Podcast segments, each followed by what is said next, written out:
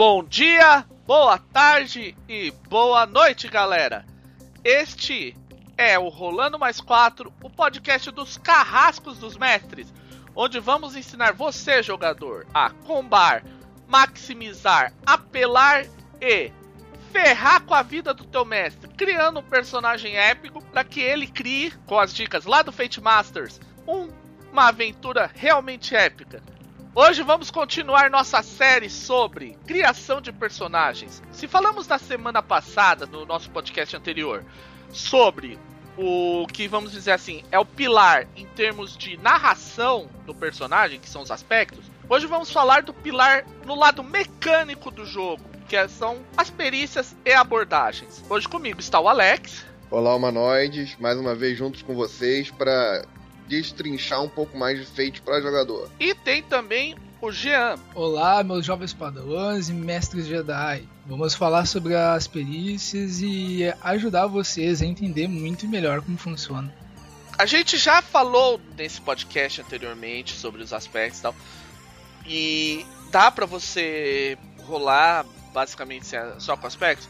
Em teoria dá, mas não é tão fácil quanto aparenta. Portanto, como todo RPG, ele precisa indicar no que, que seu personagem realmente é bom, ou no que ele é mais ou menos, ou no que ele é, não sabe o que tem que fazer. E no Fate, isso é representado por perícias no Fate básico e por abordagens no Fate acelerado. A gente vai começar é, falando um pouco sobre as perícias. Quem aí quer falar alguma coisa antes pra gente começar nesse aspecto? Dar uma dissecada, definir. Vamos começar comentando que são 18 perícias básicas no Fate Core, né? Mas que essas perícias podem ser alteradas, o seu mestre, o seu narrador pode vir com perícias diferenciadas, mais detalhadas, mais aprofundadas ou mais genéricas. É, e aí você vai distribuir essas perícias num modelo de pirâmide. E não só perícias, tem também as abordagens, que daí são muito. são um pouco diferentes, que é a forma como o seu personagem lida com situações. Eu, eu particularmente adoro as duas formas. eu acho que tem espaço para as duas e é isso que a gente vai ver.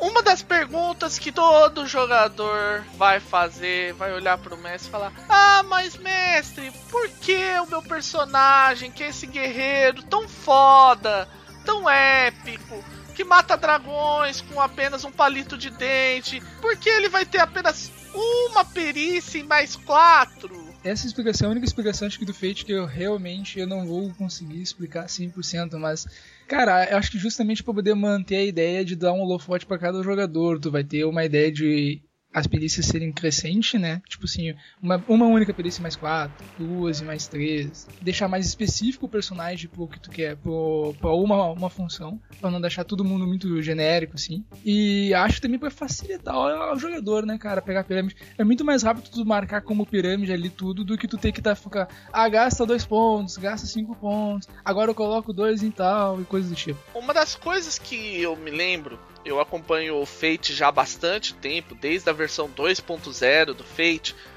era que a explicação básica do porquê você coloca numa pirâmide. E lembrando, a pirâmide quer dizer o seguinte: você não pode ter nenhuma, nenhum nível da pirâmide pode ter mais perícias que o nível anterior. Então, por exemplo, você não pode ter é, cinco perícias no nível é, em, razo, razoável, que seria mais dois, sendo que você só tem quatro irregular, que seria mais um. A explicação que ele dá é mais ou menos a seguinte: por exemplo, se você vai estudar um estilo de artes marciais, vamos dar um exemplo básico do guerreiro, você não está só estudando a da porrada. Isso, por exemplo, seria um brigão de rua. Quando você estuda o estilo de artes marciais, você está estudando não só a parte de luta com, com o corpo, mas com a preparação do corpo, a preparação da mente, luta de armas e até coisas que em teoria não teria nada a ver, como o exemplo que ele citava, era como é que o a perícia de fabricar cesto vai melhorar a minha habilidade em luta. Entende? Ficam completamente distantes, né? E às vezes até é completamente ao contrário uma da outra. É, mas o que acontece é que elas vão formando a base para você crescer é, nas perícias. E até para definir um pouco como é o seu personagem, né? Como a planilha do Fate ela é uma planilha até muito simples, você vai ter ali aspectos ali em cima e perícias aqui já definindo basicamente todo o seu personagem. essas perícias elas acabam te dando uma direção de como é o teu personagem. Se você tem luta 4, muito provavelmente você é um cara é, fisicamente forte, é um indivíduo é, atlético, provavelmente.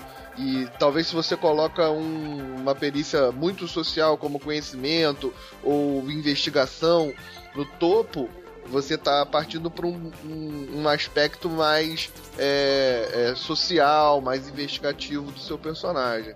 Olha, eu vou dar um exemplo assim que eu acho interessante para até para também fazer é, você jogador que está ouvindo a gente, você não precisa se preocupar em ter só uma perícia em mais quatro. Às vezes aquela perícia, só aquela perícia ser mais quatro não é tão ruim. Vamos pensar em James Bond, por exemplo. O James Bond, ele não pode, não necessariamente, por incrível que pareça, ter sua perícia de furtividade mais 4. Aí você vai me perguntar, mas como assim? É porque ele não tá, digamos assim, usando o tempo todo a furtividade. Ele pode chegar assim, ah, mas mestre, como eu sou um 007, a maioria das pessoas não se infiltraria lá, mas eu me infiltro. Ok. Você tem com a mecânica que a gente vai explicar mais para frente a questão dos pontos de destino.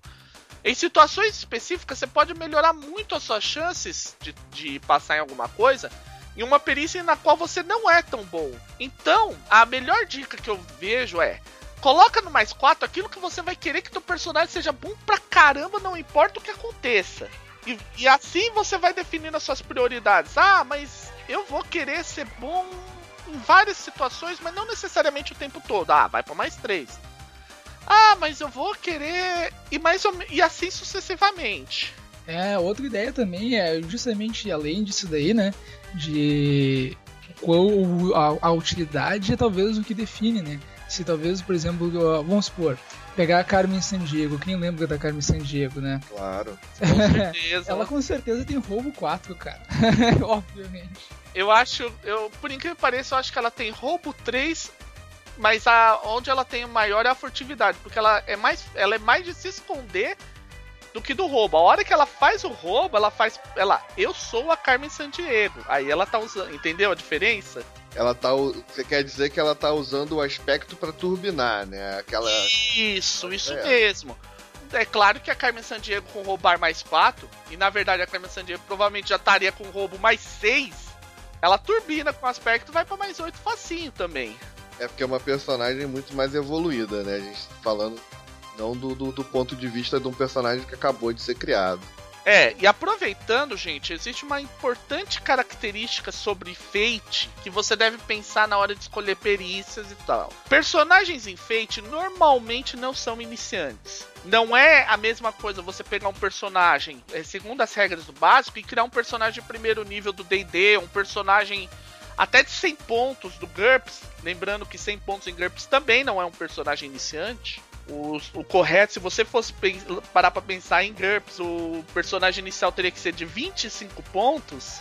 Existe uma equivalência aproximada que as pessoas chegaram a um consenso de que um personagem de Fate equivale a mais ou menos um personagem de quinto nível de D&D, um personagem de 100 pontos de GURPS, ou um personagem vai sobrenatural típico de Mundo das Trevas e por aí afora. Para dar uma ideia, uma sugestão que é dada, se você quer isso até, se você for criar um personagem iniciante de verdade, você tem que puxar a tua perícia de pico do, do Fate para baixo para mais 3. É, talvez até menos, né? É. é, é porque a granularidade do Fate ela é bem menor. Exatamente. Ele, ele, a variação dos resultados são muito menores. É, isso é uma coisa importante, gente. Ah, mas eu tenho essa perícia aqui em mais um. Ela é tão. Ela é inútil. Olha, a maioria dos momentos, a tua dificuldade. Na maioria dos casos, o que se sugere dificuldade de testes é que seja razoável. O que um personagem regular teria que conseguir mais um nos testes. Isso com quatro. com usando os dados padrão, dá em torno de 20% de chance de você ser bem sucedido. Ou seja, uma, uma chance em 5. Não é tão pequena assim a chance quanto aparenta. Um personagem, por exemplo, que tenha mais 4, ele vai conseguir. Ele vai fazer tudo que ele pode fazer. A chance dele errar é no, na casa de 5% dele falhar, em geral, quando você bota mais 4. Isso em situações, vamos dizer assim, normais. Segundo as regras tal, que eles normalmente partem de um determinado nível de dificuldade, que a gente vai esclarecer no final, é, na hora que a gente entrar em regras. Por enquanto não vamos entrar nesse detalhe, mas por aí você vê que o fato de você ter uma perícia em mais dois, ou às vezes até em mais um, nem é tão ruim assim. E lembrando, olha, olha gente, uma coisa importante, não é porque você não tem uma perícia dentro da tua pirâmide que você não possa usá-la. Em geral, você vai poder. Existe a possibilidade do mestre dificultar porque aí você não tem, não somente não sabe o que fazer, como você não tem as ferramentas apropriadas para fazer coisas do gênero, mas ainda assim você tem a chance de fazer. Ah, uma outra coisa lembrando, né? Então também dá para se dizer também a ideia de a, da perícia quando quando vocês uh, jovens padawans quiserem colocar ah, quando eu coloco mais quatro, quando eu coloco mais três, coisas do tipo, é ver o quanto quer uh, ter sucesso. Quer ter a maior parte do sucesso no jogo em furtividade, ah, meu personagem ele quase sempre uh, vai ter sucesso em furtividade, bota mais 4. Porque provavelmente na maioria das situações ele vai acabar passando com mais 4, por exemplo. Isso. E lembrando, a gente vai falar melhor sobre isso lá pra frente, quando a gente falar das, da, dos rolamentos e tal existem formas de você contornar falhas, existem formas de você melhorar suas chances. É, o Fate não é aquele sistema que se você rolar os seus dados e sair aquele número baixo, você olha, ferrou. Não, não é assim. Você tem um certo controle sobre o destino do seu personagem. Então, às vezes, colocar uma perícia que você acha que poderia ser melhor num nível um pouquinho mais abaixo não é algo necessariamente ruim. Você talvez tenha que se esforçar um pouco mais naquele momento dentro da aventura. O teu personagem talvez tenha que fazer algum esforço adicional. Mas não é algo totalmente ruim. Você ainda assim vai ter boa chance de fazer o que é você É importante precisa. dizer que mesmo pegando a vida real como base, ninguém é bom em tudo, né? Ninguém é bom até pode ser, ninguém é excepcional em tudo. Geralmente cada um tem uma área na qual ela se destaca. E a mesma coisa vale aqui pro personagem no Fate. Ele vai ter uma área no qual ele é, é excelente. E ele faz coisas assim fantásticas. Em outras ele é regular e ele só vai conseguir realmente é, passar com de vez em quando, não vai ser toda hora, ele vai ter falhas. Geralmente, naquilo que você realmente é muito bom, você não vai falhar. É, é, por exemplo, é, você tem. Médico. Um, é, exatamente. Você tem um médico ali, por exemplo. Ele, ele, na maioria das vezes, vai acertar. Mas pode acontecer de vez em quando os dados te darem aquela sacaneada, né? Você tira um menos 4 e aqueles seus mais 4 se tornam apenas zero para aquela rolagem. É, também pode acontecer. Ó, oh, uma coisa. E uma coisa, gente. Diferentemente, por exemplo, do DD, que estimula você a fazer o que chama do max out, ou seja, você pegar 5 ou 6 perícias lá das 50 perícias que eles têm e turbinar elas lá no topo, o Fate ele estimula você a focar aquela ideia de que você é muito bom numa coisa, você é razoavelmente bom em outras, em outras.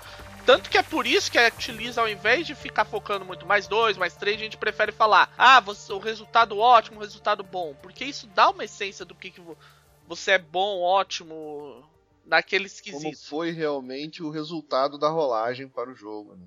É como é isso aí no Fate Masters a gente brinca e diz, não é matemática, é mais gramática. Com certeza, o Fate ele pode ser quase completamente gramático. Né? Uhum. O, agora eu queria comentar que o, o, a perícia ela pode e até deve andar de mãos dadas com os seus aspectos, porque elas podem é, realmente melhorar e às vezes até é, deixar de exigir uma rolagem devido àquele aspecto existente ali na sua planilha, aquilo que a gente já conversou na, no podcast anterior. É, você tem lá um aspecto no qual você é um, um, um, improvisador, você é bom em improvisar coisas, e no seu ofício você é, vai rolar para poder construir uma engenhoca é, de improviso. Você pode acabar trazendo esse aspecto para melhorar essa rolagem ou para resolver essa situação. Parabéns, Alex. Tu ajudou a galera a colocar o aspecto MacGyver, cara. MacGyver, é. Verdade. MacGyver não falha nos negócios. MacGyver inventa o que for possível. É, o MacGyver é capaz de criar uma bomba de fusão nuclear com chiclete e fita adesiva. Claro. É. Nunca deixe o MacGyver com fluido de isqueiro por perto, porque ele pode acabar com o planeta. É, isso é verdade, gente. Vocês ficam aí achando que é o super-homem, que é o Chuck Norris, não, é MacGyver. MacGyver é um cara. Acabamos de denunciar extremamente as nossas idades, mas tudo bem. MacGyver é o cara. É. Mas é isso, gente. Outra coisa que é importante você pensar quando você pensa na questão da pirâmide, é que heróis tendem a saber um pouco de tudo. Entende? É aquela história, se você for ver a representação máxima em termos de herói, além do MacGyver já citado, seria o Batman. O Batman é o mais próximo de um herói, vamos dizer assim, genuinamente fate que existe. Porque ao invés dele ser tipo um super-homem que bate forte, destrói muros e é capaz de fazer a Terra virar ao contrário, é, girar ao contrário e coisa do gênero, o Batman é um cara que ele se especializou em vários quesitos. Ele é um cara que ele tem é, uma certa força, ele talvez seja até mais forte que a maioria das pessoas, mas não é uma sobreforça. Ele é um cara muito inteligente, é um cara que tem grandes conhecimentos, tem recursos financeiros absurdos tem um treinamento mental violento para resistir à tortura e tudo mais. Mas ele ainda assim, não digamos assim, estaria muito acima do nível do ser humano. Olha só, Fábio, que curiosidade. Eu tô com uma ficha do Batman aqui aberta que uma galera pegou. Olha só, bom, pra dar um exemplo pro pessoal, né, do que até o Fábio tava falando, mas colocando no, no como é que o Batman colocaria as perícias dele, inclusive explicando que, tipo, o Batman ele é foda em, em lutar, mas não necessariamente ele teria mais quatro por exemplo, Batman ele teria na verdade, inclusive, investigar como, como excepcional, como mais quatro, porque é, é, quem, é, nos quadrinhos o que mais mostra que o Batman ele é o cara, ele acha que é melhor que o ele, ele tá pau a pau com o Sherlock Holmes em investigar. É, enquanto lutar e frutividade, que são outras coisas que se notarem, pessoal, é, é o, o que, que, o Batman mais faz, na verdade, né? O que, que é chama clama por Batman? Investigar, lutar e a ideia de furtividade. E essas são as três perícias que está no topo do, do, da pirâmide dele. Aí outras perícias, sei lá, como atletismo, provocar e coisas do tipo, vão aparecendo mais tarde. Eu acho bastante plausível o investigar ser o mais alto, porque ele usa o investigar justamente para poder vencer os seus adversários, né? Ele pesquisa, ele consulta e quando ele chega para lutar contra aquele adversário, ele já está muito bem preparado. E aí o, o, o, talvez o lutar ou mesmo a furtividade possam ser um pouco menores, porque ele já vai ter criado tanta vantagem para ele mesmo antes do início do combate que ele vai é, conseguir ter um, um, sucesso muito maior em lutar ou ser desapercebido. É, por exemplo, só dando uma ideia pra gurizada, né? Só esse, só, só esse outro comentário. A Mulher Maravilha, segundo aqui uma, uma galera, teria lutar como a melhor perícia, porque, na minha opinião, até faz sentido, na verdade, isso. Aham. Uhum. Então, gente, a gente, até aproveitando aí, Jean, Alex, o gancho que o Alex deu, a gente vai fazer uma introdução rápida a um conceito que é importante a gente falar agora em perícias, porque vai aparecer mais pra frente nas façanhas, e ele é fundamental para você entender as regras de Fate como um todo, que são as quatro ações. Em Fate, ao invés de você ter todas aquelas possibilidades, ah, eu vou fazer isso, eu vou utilizar uma magia, vou, vou bater, vou correr, vou lutar, vou colocar um obstáculo, vou fazer plantar bananeira, todas as ações que um personagem pode fazer, elas foram. Você consegue transformar utilizando as regras do Fate em basicamente quatro tipos de ações. Elas foram agrupadas nessas quatro ações. Deixa eu só fazer um adendo, Fábio.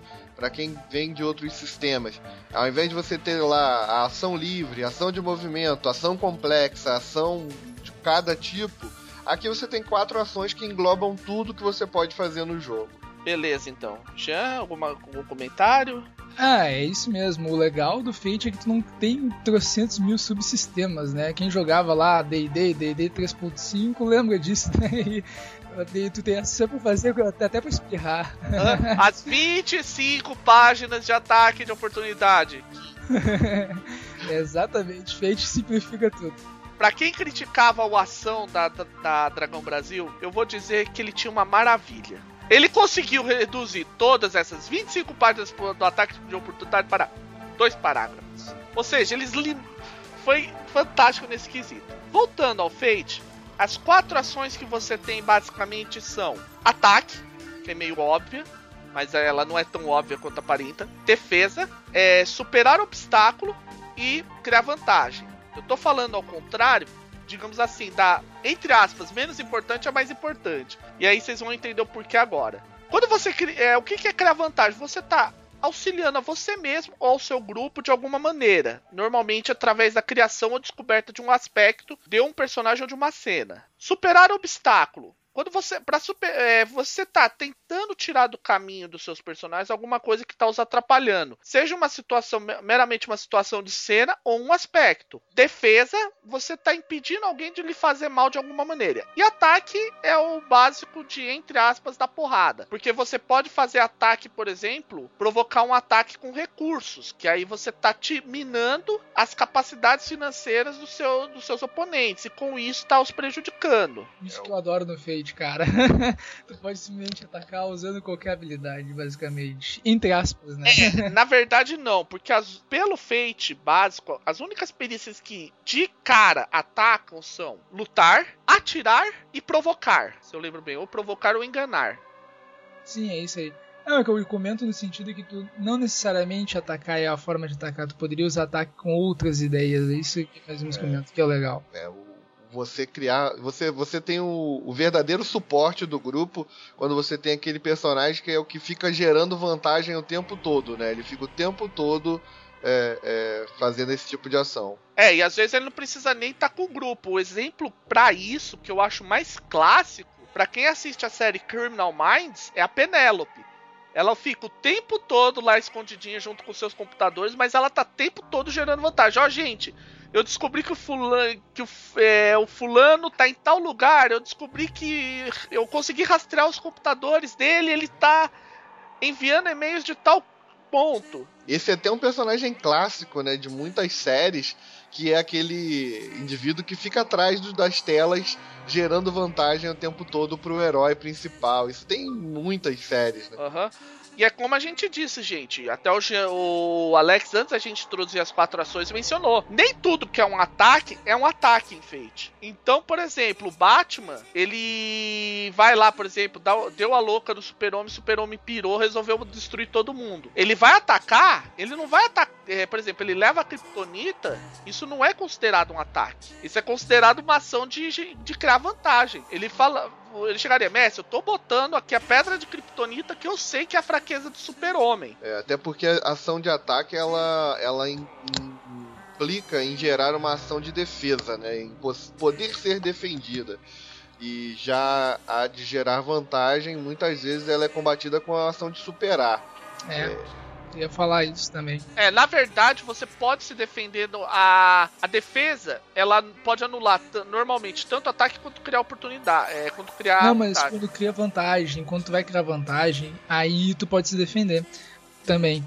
Se ele tá criando uma vantagem contra o seu personagem diretamente. Agora, se tu já tem uma vantagem criada e aí o mestre resolve botar, tá, tu pode eliminar esse aspecto ou através de superar, por exemplo. É, aí é uma ação de superar. E uma ação de superar, ocasionalmente também pode sofrer uma, de, uma contra uma, de, uma defesa. Tipo, imagina a seguinte situação: Ah, o Batman trouxe a, pe a pedra de Kryptonito. O Super vai lá, eu vou dar um tapa pra jogar essa pedra longe. O Batman, não, eu vou puxar um pouco para trás, pra, mas ainda se manter na pedra. Ele já usou uma ação de defesa contra a ação de superar do Super-Homem. A gente vai esclarecer muito melhor dessa parte, bem mais. É, um tanto mais pra frente, quando a gente entrar na parte das regras propriamente ditas do Fate. É, porque isso é uma mecânica mesmo, a gente só tá comentando da parte interpretativa da coisa. Quando a gente chegar lá na frente, a gente vai ter um podcast inteiro só sobre falando sobre essas quatro ações. É, e tem um detalhe, isso que é o legal do Fate. Se tu tem aquele personagem que colocou tudo em inteligência e carisma,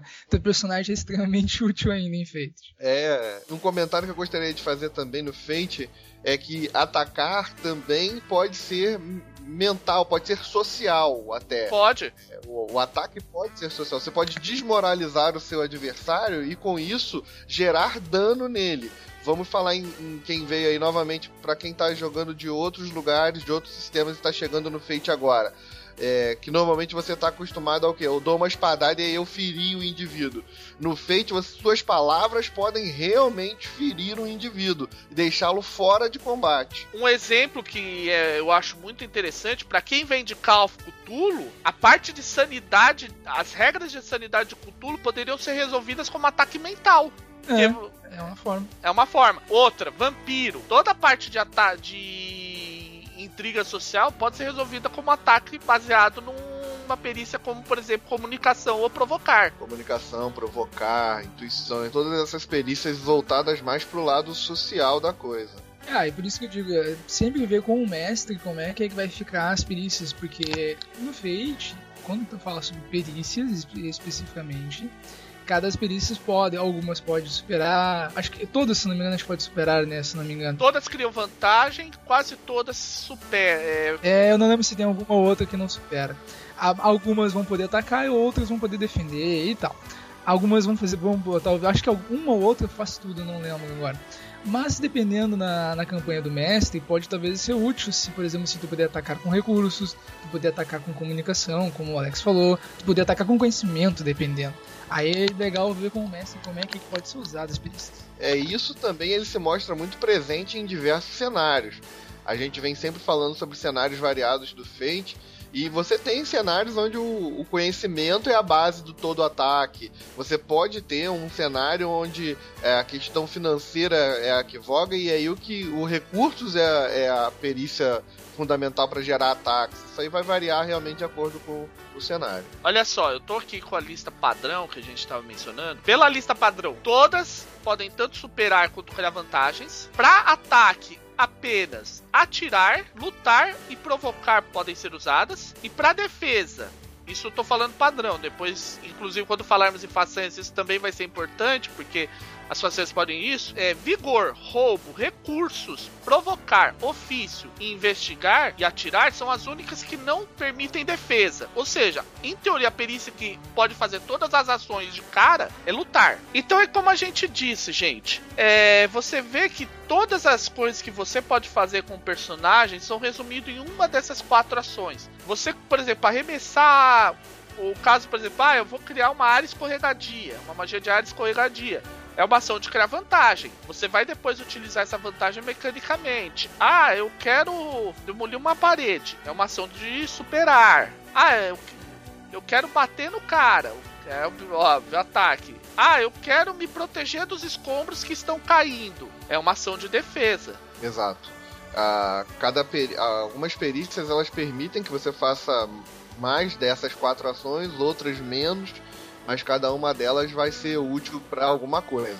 E lembrando que algumas delas, e isso a gente vai ver quando a gente falar de façanhas, você vai poder adicionar é, essas ações para algumas perícias baseado em façanha. Isso é uma coisa importante quando você for escolher uma, uma perícia. Ah, mas por exemplo, Vamos dar o, dar o exemplo clássico que seria lutar. Em teoria, você vai querer lutar alto, mas imagina, por exemplo, que você queira ser aquele típico, vai, o lutador de luta livre. Por incrível que pareça, você não precisa escolher lutar, você pode escolher vigor. Mas como isso? É simples. Uma façanha que tá no livro básico chamada Lutador, ela permite que você substitua a sua perícia lutar por sua perícia de vigor quando for lutar em determinadas situações. Onde a resistência é o foco. É, é basicamente um negócio assim. Você pode criar isso. Você também vai ter que pensar muito na questão de que às vezes você pode querer melhorar suas façanhas, os seus resultados baseado em aspecto. É mais ou menos o que a gente citou anteriormente no caso do 007, ou no caso do próprio Batman. O Batman ele não precisa ter lutar mais alto ele criou tanta façanha com isso tirou tanto aspecto na mesa que ele já tá pronto pra ação. Ah, eu já sei que o super-homem tem é, um cara que ele não joga sujo, ele é um cara que usa que a Kryptonita é fraca contra ele, eu vou usar isso a meu favor. Uhum. Sim, é, exatamente. A ideia, a perícia tenta colocar as perícias como o que vão representar bastante do personagem, mais do que ah, meu personagem precisa lutar alto, precisa ter tal coisa. Acho ideal botar o que na verdade vai ser de acordo com o que tu pretende que o personagem tenha sucesso. Como a gente mencionou antes. É, e isso entra muito no, naquele, naquele fator de que cada um tem o seu momento dentro da história. Isso é muito importante a parte do narrador, claro, mas cada um tem aquele momento.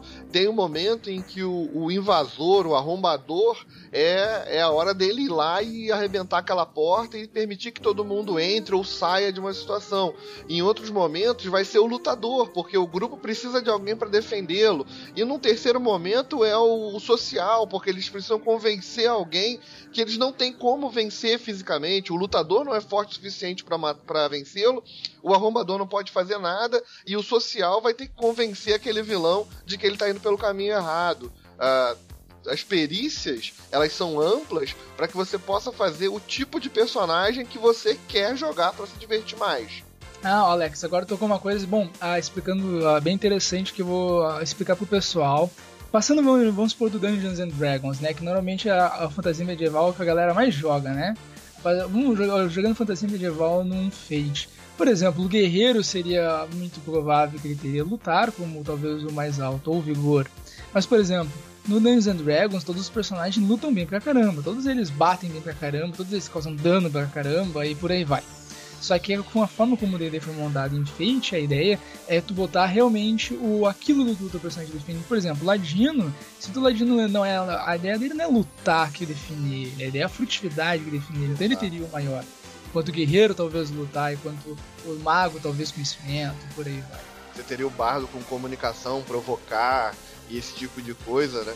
E ele e no Fate talvez o bardo seria até um dos personagens mais fortes possíveis porque ele usaria muitos ataques mentais, ataques sociais contra seus adversários. É, e geraria vantagens para muitas vantagens para na hora de passar um ataque, é, passar o mais forte ou o guerreiro atacar mais forte. Lembrando sempre, gente, eu vou dar um exemplo aqui que aconteceu em mesa comigo, eu já mencionei anteriormente. É engraçado que eu ia pedir para você falar sobre isso. É do coelho? É o do coelho, esse é um exemplo fantástico. Jogando Crônicas de Nárnia, para quem conhece Nárnia, tem os animais falantes. E tinha um personagem que era um coelho falante de Nárnia. Aí chegou na situação de batalha, o menininho que tava jogando com a gente, devia ter uns 10 anos, ele falou: Mas eu não tenho nenhuma perícia de combate. O que, que eu posso fazer no combate? Ele dá uma olhada nas suas perícias. Aí ele viu lá: perícia topo, atletismo. E chegou: ah, Mestre, eu posso correr ao redor dos inimigos para tentar distraí-los? Beleza ação de criar vantagem rola aí. E começaram, e aí desenvolveram esse combo de o coelho correr, deixar todo mundo distraído, gerar uma vantagem, o guerreiro usar essa vantagem de distração e bater mais forte. Tanto que no final ele fez exatamente isso. E foi um rolamento mais 4 do coelho, que gerou vantagens ainda mais poderosas.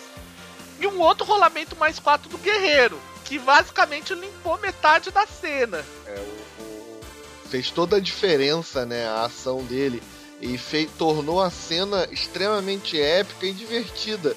Uma coisa que provavelmente ele iria ficar olhando. Então, a criatividade ainda é o limite no Fate, com certeza. É, é isso aí. E o legal, o legal no, na questão do Fate justamente, né, é não ficar competindo, né? Tu tem três jogadores vão lá colocar mais quatro em luta, é chato pra caramba isso daí, né? E justamente é aquela coisa, tu que, se tu quer jogar com um personagem para ser o hacker, tu provavelmente não vai jogar com um personagem, não vai querer fazer o personagem que vai ficar talvez lutando o tempo inteiro. Eu acho legal essa grande variação que o Fate tem. Uma coisa que é interessante que para quem vem de, por exemplo, D&D, Vampiro, é desde quando contatos, recursos viraram perícias? É que no Fate ele entende contatos, recursos e coisas do gênero não apenas como ah, o, o pool, vamos dizer assim, mas como a habilidade que a pessoa tem de encontrar esses contatos, extrair dele as informações ou de recursos não é apenas o que você tem de dinheiro, mas como você sabe fazer dinheiro e tudo mais. Eu acho que até muito mais do que um cara que tem recursos 4 ser um indivíduo muito rico, é, isso é uma consequência. O fato dele ter recursos 4 fez com que ele pudesse acumular riquezas com mais facilidade. Ele tem a manha certa, ele sabe onde aplicar, ele sabe de onde tirar dinheiro, ele sabe como lidar com a grana. A mesma coisa os contatos. Se o indivíduo tem contatos muito alto, não quer dizer que ele já tenha uma gama muito grande por causa disso, mas sim, mas é, tentando explicar para o jogador por que, que contato e recurso é uma perícia. É, se eu tenho contatos muito alto, eu tenho facilidade em fazer amigos, eu tenho facilidade em, em identificar o indivíduo certo para falar na hora certa. É, ou seja, para a galera que conhece um pouco aquela perícia Streetwise, manha, é o contato do Fate. Exato. E recursos é uma coisa que eu acho bem legal que dá para colocar mestres e jogadores que estiverem ouvindo, que usar talvez essa ideia. É em recursos, não necessariamente talvez ser como nossos dois amigos falaram, que é só o dinheiro, mas talvez até débitos que, que, que alguém tá devendo. Alguém pode estar chegando assim, ah, mestre, aquele cara tá devendo tal coisa. Aí, por causa disso, tu tem a rolagem de recursos alta, por exemplo. É, também faz parte da perícia. Beleza, então, né, gente? É, a gente já tá falando bem e tal. A gente vai fechar. Fechando meio que essa parte de perícias, pra gente poder entrar na parte das abordagens do acelerado. A parte mais importante, a gente já falou bastante sobre isso até anteriormente, é como é que você vai escolher a, as perícias mais adequadas para o teu personagem. No Fate Masters, eu costumo dizer muito, ó, oh, gente, uma forma de você pensar é pensar em modelos. Você estipular, ah, eu o que, que, se espera do guerreiro? Se espera que o guerreiro tenha atirar forte, tenha atletismo forte, tenha o vigor alto e põe. Aí, por exemplo, você vai criar um cara tipo, vai, Gru. O Gru ele pode ter o vigor dele mais alto que lutar, porque ele resiste muito mais a pancada do que que dá golpe certo, entendeu? É, vamos pensar em filme, né? Um Rock Balboa aí tem um vigor mais alto do que o lutar. é, é o, o Rock ele teria, né? Com certeza. O vigor excepcional e o lutar e o atletismo como o bom, né? talvez ele tivesse até ali na linha do mais 3 dele um provocar. É porque ele, ele, trabalha muito com isso. Ele é, ele é muito é. resistente e ele usa essa questão de provocar para gastar a energia do adversário. Ah, eu falei errado. Não é excepcional. Excepcional é ótimo, mais 4. Excepcional, mais. É por aí. Se você parar pra pensar, o fato de você ter apenas mais uma em mais quatro não quer dizer que você vai ser necessariamente um guerreiro mais fraco que os outros. E outra, ah, mas eu quero criar um ladrão. Ok, você vai jogar roubar em mais quatro. Ah, mas que tipo de ladrão posso ser? Se você, por exemplo, for um ladrão que é mais aquele esquema tipo Altair do Assassin's Creed, provavelmente você vai ter um atletismo alto, você vai ter um. Furtividade furtividade alto. Mas se você for, por exemplo, vai, eu vou escolher alguma coisa assim. Você for criar um assassino de aluguel, muito provavelmente, além do roubo, você vai ter, por exemplo, atirar alto, você vai ter lutar Talvez alto. Talvez você nem tenha roubo, né? Como assassino de aluguel. Talvez você nem tenha roubo. Você pode ter até o, o bandido de, da área de comunicação, o bandido do contato bandido muito variado. É. é. exatamente. Crime de colarinho branco, é roubo com, provo com comunicação recursos. Recursos, contatos. Recursos. Também. Ok. É, e até zoando Assassin's Creed, né? Que o, o Ezio, acho que ele teria furtividade talvez no máximo, em mais 10, né? Porque ele consegue. O Ezio não, né? O Altair, né? Porque o Altair vai lá ele consegue chegar no meio de todo mundo e se esconde no meio de todo mundo, cara. Ninguém vê ele. É, ele é o único cara com a roupa de assassino que se esconde, tá ligado? Então, você tem que pensar meio naquela noção de agregar o camarote, vamos dizer assim. Você vai definir, ah, minha perícia de lutar vai ser mais alta. Ok, mas você não é só uma espada. Você não é só um cara que maneja uma espada. Se você pensar em Conan, por exemplo, Conan no início, ele devia ter o quê? Lutar alto. Vigor provocar vigor, provocar e talvez roubar. Atletismo e roubar. É. Que aí você pega. E essas perícias, até quando a gente for falar da evolução de personagem, elas vão cambiando. Isso é uma coisa interessante, interessante e feite. Na evolução dos personagens, você pode cambiar momentos. Então, por exemplo, Conan no início deveria ter, vai lá, junto vigor e atletismo. Aí depois, quando ele se torna ladrão na, em Zamora, eu acho que é em Zamora, é isso mesmo, né? Me corrija se eu tô errado, é. acho que é isso. Enfim, quando ele se torna ladrão, ele pega e, e, sobe o nível de. Ele abaixa o nível de atletismo e sobe o de roubo. E a perícia de conhecimento dele vai subindo conforme a evolução, até quando ele chega vira Rei Conan, que ele tá. Ela provavelmente tá até acima de lutar. É é, em personagens que evoluem, né, que a gente consegue ter na literatura, no cinema e de modo geral, que a gente percebe que eles evoluem com o passar do tempo, a gente percebe essa troca, né? Muitas vezes o indivíduo é um cara muito físico e se torna um mental, ou às vezes ele é um cara que começou como um fracote e de repente se tornou um super-herói a gente percebe no, no avanço no decorrer de muitas histórias. Ah, isso é uma coisa que eu queria falar, né? Até porque uma vez um, um amigo ele comentou, né, que ele achou que a evolução de personagem era estranha, né? Porque não evolui muito, ou tu tem que mudar a perícia. isso é uma coisa interessante, que assim, se percebendo realmente na literatura, jogos, etc e tal, normalmente os personagens eles não ficam só acumulando habilidades, e inclusive da, essa abordagem da, das perícias em que se, o quanto é tu não, não necessariamente melhor, mas o tipo assim, o quão mais representa o teu personagem as perícias, é que, por exemplo, no caso do Conan, né, que trocou conforme for jogando, Fate permite isso, meus amigos. Ele permite tu poder trocar algumas perícias no, no decorrer do jogo. E isso pode refletir como o teu personagem daí tá nesse momento. Ah, nesse momento ele na verdade ele ele, ele, ele, ele conseguiu descobrir coisas novas, por exemplo, usar com determinada perícia. Então ele tá realmente usando mais essa perícia que a outra, por isso ela tá com um valor mais alto. É isso aí. E é por isso, gente, que você não precisa ficar preocupado que você só vai ter uma perícia lá no topo. É aquilo que a gente tá falando. Pensa, de certa forma, como o Jean disse, que é o que ela representa do teu personagem. E aí é o conjunto delas, né, que vai definir a forma que o seu personagem age. Voltando ali novamente ao exemplo do Rock Balboa, ele, ele pode ser um ótimo lutador, mas se ele não tem vigor e não tem o provocar dele, ele não é aquela figura específica. É, você não precisa pensar, focar só na perícia que você é mais alto. O conjunto ali fala muito sobre você. É, tem até uma frase icônica que acho que é dele ou do Apolo, né? Que ele diz: é, não importa, não, isso não tem a ver com quanto você dá, quanto você bate, mas quanto você é capaz de apanhar e continuar é, em pé. É, é, isso é uma frase bem icônica que tem a ver com isso que a gente e tá isso, falando. Isso, só aproveitando o gancho, poderia ser um aspecto. É o aspecto do Rock Balboa. É o aspecto dele, que a gente comentou na, é... podcast anterior que podem ser lemas. Isso é um lema e pode ser um aspecto dele. Ah, é. Outro exemplo é que agora vai lançar o novo Star Wars, né? Luke Skywalker, certamente no início da carreira dele, ele tinha pilotar como a, uma das perícias mais altas. Ele nem tinha lutar, provavelmente mais alto, nem atirar. Ele mal sabe lutar, atirar aquele guri. Ele, na verdade, mais usa atletismo ou, ou sei lá, uma furtividade ou pilotar do que qualquer outra coisa. E no decorrer da carreira dele, ele não só vai acumulando nas habilidades, ele meio que muda um pouco as habilidades dele.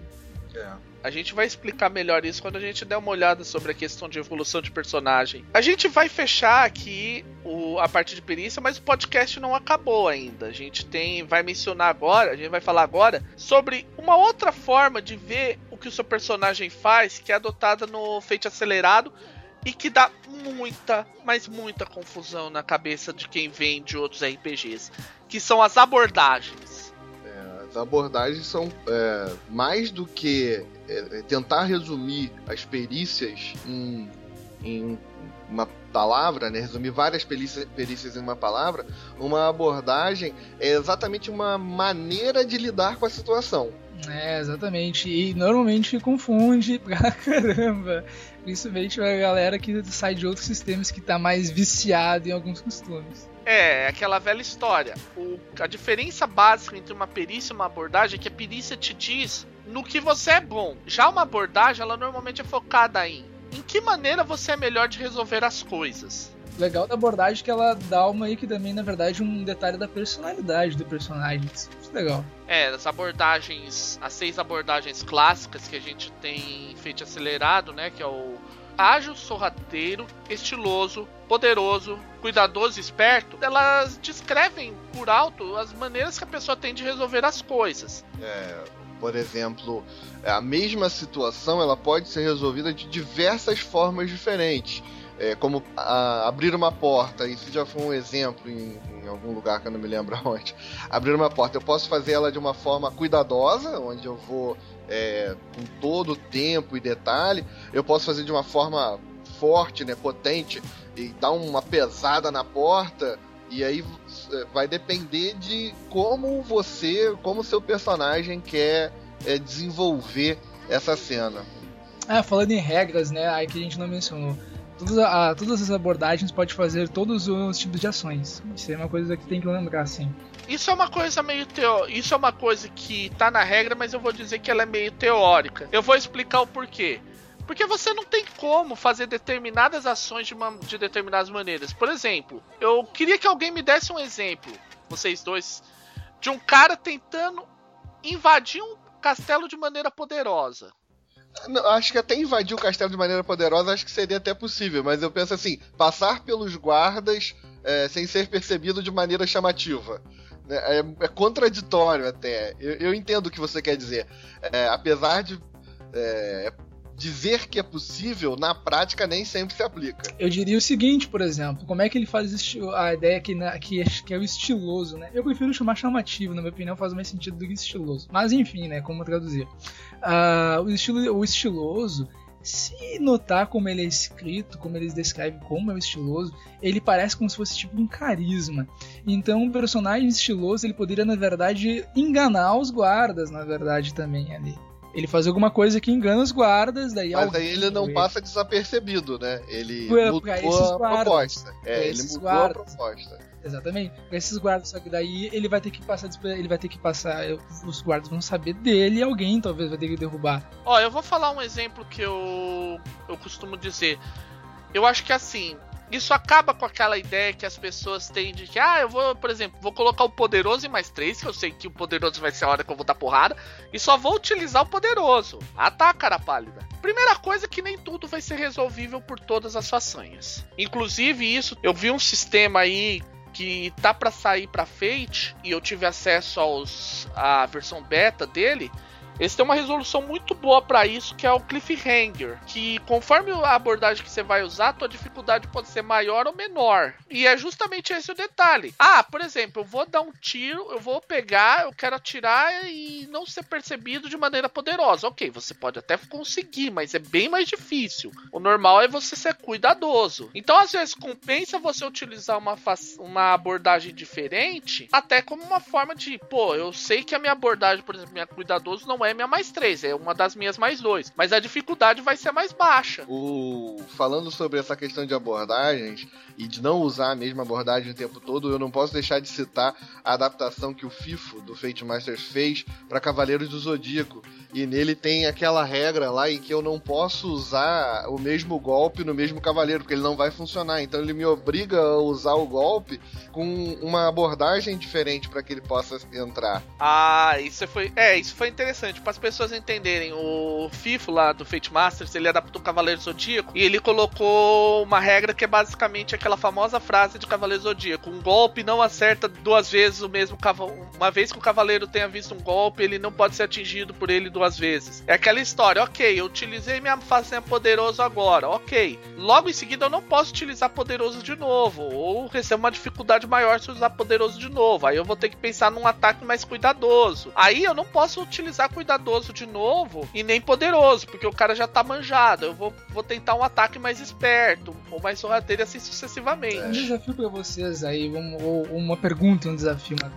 E aí, se a gente fosse pegar um MacGyver? o MacGyver ele aparentemente resolve tudo de forma inteligente, né? Espero. É, espero. Mas será que talvez né, a, a, inteligência dele não, não poderia ser representada por qualquer uma das abordagens? E aí? Não, ele não é, continuaria sendo esperta, mas o que que acontece? Ele sabe que em determinados momentos, até pela questão da, da esperteza dele, ele vai ter que agir de maneira sorrateira, ou de maneira cuidadosa ou poderosa.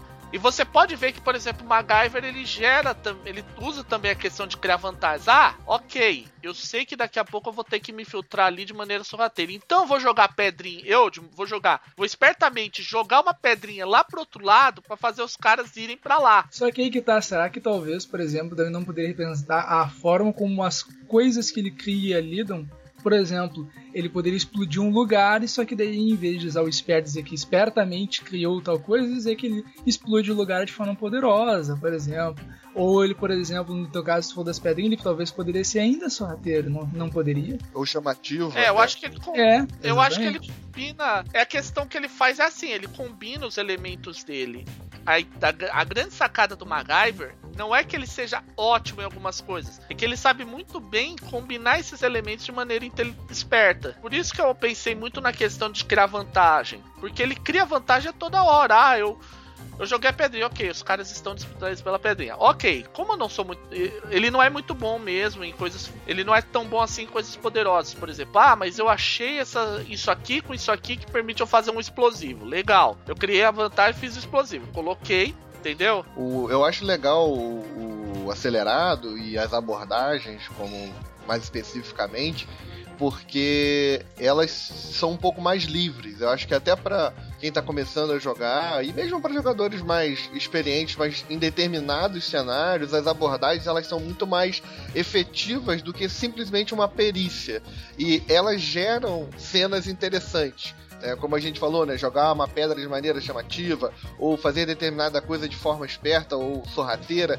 Isso, isso é muito é, visual, eu acho, muito cinematográfico, talvez. As abordagens eram bastante discussão, porque elas são tão livres que cada um interpreta mais ou menos como acha, né? Porque Bom, o que tudo o, o, que o que é o padrão de para vocês nossos ouvintes, que é o que é a abordagem, ela é como você realiza tarefas. Agora, esse como vai depender como o grupo vai interpretar também. É, claro. É, abrir a forma de abrir a porta de uma forma cuidadosa pode ser feita de diversas maneiras. Eu posso ser um ladrão e estar abrindo com as ferramentas, ou eu posso tá, estar usando é, explosivo de baixo impacto para abrir, ou eu posso estar abrindo usando um, um, cartão de crédito ou um clip.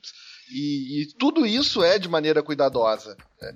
É, então é, depende muito da, do que você quer contar naquele momento na história. É, os meus 5 centavos na coisa é que eu, eu gosto de fazer algo do tipo assim uh, usar as abordagens como uma forma como as coisas se desenrolam. Se eu tenho um personagem que ele seria super inteligente ou luta super bem, as abordagens não seria tipo, por exemplo, no caso inteligente, né? Ah, o, o fato de ser inteligente é usar a abordagem esperta.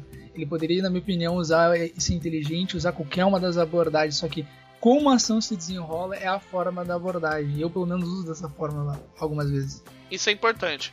Uma coisa que muitas vezes as pessoas também se perguntam é: a gente só pode ficar nessas seis abordagens? A gente tem um exemplo meu e um exemplo lá de fora, vamos dizer assim, que não precisa necessariamente. É, no meu caso, eu utilizo muito. É, eu jogo muito o cenário que eu fiz do Destino dos Desenhos Animados. E os desenhos, eles utilizam outras abordagens deles. Tanto que, inclusive, eles não têm o equivalente à abordagem cuidadosa. Porque geralmente eles não são cuidadosos, né? É, desenho, é exatamente por isso. Mas você tem um, um, uma outra abordagem ali para completar a sexta ou você só trabalha com cinco? Não, eu, traba eu trabalho com cinco. Tanto que na criação de personagem é um pouquinho diferente em relação aos personagens humanos. Na verdade, tem muitas diferenças, mas aí é outro, outro detalhe. Eu utilizo, por exemplo, no caso, Emuk, Zip, Astúcia, Caradura e Charme. Já, por exemplo, a gente estava conversando antes é, sobre o Jade Punk. Jade Punk ele não trabalha muito bem com o conceito de abordagens, ele muda o nome para profissões, se eu Sim. lembro bem. Aí quem quiser falar é porque eu realmente não conheço muito bem é, Jade o Punk. Jade Punk ele não... tem basicamente seria aristocrata, engenheiro, explorador, lutador, uh, erudito e o scoundrel, que eu não sei como é que o pessoal vai traduzir, mas eu traduzi como malandro ou marginal. Malandro, é, tá por aí. E é, por exemplo, o Fate Freeport, pra galera que adora D&D, Fate Freeport é a adaptação perfeita para quem gosta, porque ele usa exatamente os seis atributos de Dungeons and Dragons. É, eu já vi essa solução do pessoal usar as, a, todas as a, os usar, uhum, usar como abordagens as seis perícias, as seis, os seis atributos. Inclusive para quem curte, quem quer fazer um esquema narrativista, mas seguindo um pouco a ideia do ASR, pode de repente apostar em fazer isso. É uma forma de se ver as coisas é, também. Falando sobre abordagens, obviamente a abordagem é uma outra cara das perícias e ela segue as mesmas regras da perícia. O seu narrador pode aparecer com perícias diferentes, mudar a maneira como elas são apresentadas. E o mesmo com a abordagem. Ele pode apresentar abordagens diferentes, como o Fábio estava mostrando aí no seu cenário de, de desenhos. É, e da mesma forma, continua valendo também, gente. Aqui, normalmente continua valendo as quatro ações. As quatro ações continuam valendo para mudar. Então, por exemplo, se o. Tanto para qualquer tipo de abordagem. Então, por exemplo, você vai criar uma vantagem de maneira cuidadosa, como a gente estava falando do MacGyver ou então um desenho animado quando quer fazer o outro. Um esquema clássico, aquele esquema do caça ao coelho, caça ao pato, aquilo é interpretado como um ataque por cara dura. Uhum. é, é, caça ao coelho, caça ao pato, caça ao coelho, caça ao pato, caça ao coelho, caça ao pato, caça ao coelho, caça ao pato, caça ao coelho, caça ao coelho, caça ao pato, fogo! É. Você engana o seu adversário com cara dura. Muito legal. É, daria pra trocar profissões por qualquer coisa, na verdade. Dá pra botar mais ou menos. Aí isso daí acho que não é, não, não é o. A gente não vai dar dicas sobre isso, porque dá pra botar inclusive menos. Uh, tem uma galera que que resolveu modificar o Atomic Robo, dia acho que numa comunidade do Google Plus, e eles, em vez de usar os modos que o Atomic Robo usa modos, é, eles trocaram como se fosse abordagens. Então ele tem tipo Action, Intrigue, Banter e Science como abordagem. É, só para comentar por alto, gente, a gente pode até falar isso mais pra, bem mais para frente, quando a gente falar em tópicos avançados. O conceito de modo ele vem do System Toolkit do Fate, né? O do ferramentas de sistema que vai sair também pela Solar lá, é parte do financiamento coletivo. A gente conseguiu como meta, que é uma ideia de ao invés de você tipo, fazer a pessoa escolher cada perícia, você cria, ah, eu tenho modo de ladrão um modo ladrão. Aí você define um nível para esse modo como um todo, e aí dentro desse modo você vai ter as perícias. Aí você vai escolher, ah, dentro do ladrão eu tenho essa perícia aqui, a perícia de roubar, que eu quero que ele seja treinado. Aí esse, aí isso vai equivaler a um nível. Ah, mas eu quero utilizar, ele vai ter atletismo em conhecedor. Aí outro nível. Não sei como é que vai ser as terminologias, mas é basicamente a ideia é essa. Então procura facilitar de certa forma ao definir pacotinhos. Eu tenho que admitir que particularmente eu não gosto do sistema de modos, mas aí não é que eu acho ruim, muito pelo contrário, eu acho ótimo. Só não funciona para mim. É, isso também é uma realidade, né? Às vezes a coisa não funciona para você, você não, não, se adapta bem àquilo, o seu sistema de jogo, o seu estilo de jogo não, não, se adapta bem. É, a questão dos modos funciona mais ou menos desse, dessa maneira. É, exatamente. O que uh, aí justamente dessa ideia, até perícias, modificar o que fica legal pro jogo. Sempre essa, Fate é pra tu adaptar o Fate ao jogo. Com certeza. E isso, jogador, você tem que também ter na cabeça, porque o Messi vai apresentar muitas coisas, mas você pode chegar, ah, mas Messi, se a gente fizer dessa maneira. Conversa numa boa, às vezes, às vezes você vai agregar algo à aventura que de repente nem o Messi estava imaginando. Por ser um, um, sistema mais, mais participativo do que alguns outros que a gente tem aí no mercado, é, o jogador tendo uma possibilidade maior de adentrar a narração da cena, realmente você pode fazer é, mudar aquela cena para uma coisa mais épica que talvez o seu narrador não tenha pensado. Isso mesmo. Sim, exatamente. Inclusive até talvez escolher perícias, cenas e tal.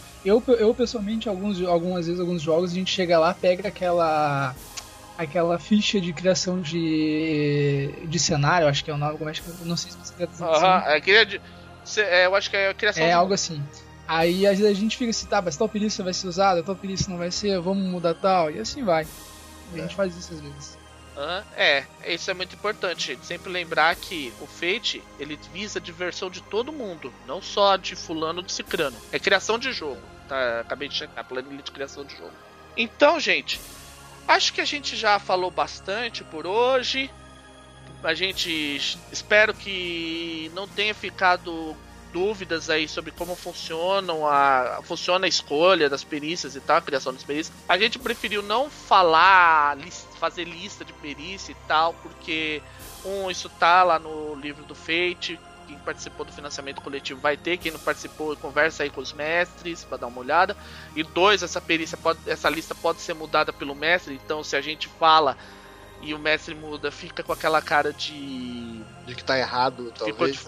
É, tá errado, e não é isso. A gente procurou dar umas guias para você pensar quando você for criar o seu personagem. Qualquer dúvida, é, comunidade Movimento Fate Brasil no Facebook, comunidade do Rolando Mais 4 no Google Plus. Pode entrar em contato, fazer suas perguntas. Também posta nos comentários desse podcast lá no nosso site. E na próxima, na nossa, no nosso próximo podcast, a gente vai procurar fechar assim a parte básica da criação de personagens falando de façanhas. E lembrando que a gente vai ter uma. Depois de terminar essa série, esses podcasts, a gente vai ter um podcast especial onde os três, onde todos os integrantes do Rolando Mais 4 vão criar um, seus personagens para uma campanha de lavaporeta o nosso cenário lá do Fate Masters e cada um vai aparecer com uma ideia de como de um personagem para dentro do cenário do Lavaporeta. Beleza, então, gente? Alguma consideração antes da gente partir? Bom, vou só me despedir então de uma vez. É... Humanoides, mais uma vez, foi um prazer enorme estar falando com vocês por aqui, através do, do nosso podcast. A gente está sempre pensando em abordar é, é, esses assuntos iniciais de uma maneira mais interpretativa e menos mecânica, mas não se preocupe, a gente vai chegar nessa mecânica mesmo, em números, em rolagens, em percentuais e tudo mais. E a gente está aqui sempre pensando em fazer vocês compreenderem mais do Fate. É, em breve estaremos aí falando sobre façanhas, que é uma das coisas mais engraçadas e fantásticas que o Fate pode oferecer pra gente. É, bom, fazendo um adendo, né? Uh, jogadores sempre se empolguem, empolguem o mestre e façam o possível para poder também deixar uma experiência legal para o mestre e para os outros jogadores. E mestre, faça o possível para ouvir os jogadores e, e conversar com eles e botar coisas que os jogadores querem também, porque feito os jogadores têm voz também. é, isso algumas pessoas lá do Fate Masters podem discordar, mas é isso, é um pouco isso mesmo, mestre. Aproveite, é, você é mestre amigo que tá ouvindo, tudo bem, você vai torturar eles, como a gente diz lá no, no Fate Masters, mas torture-os de uma maneira que eles gostem. Aproveitando as ideias que eles te deram com as opiniões que nós estamos dando aqui no Rolando Mais 4 pra aproveitar os personagens épicos dele e com isso criar um personagem épico. Então, por hoje é só, gente. Bom dia, boa tarde, boa noite e tchau!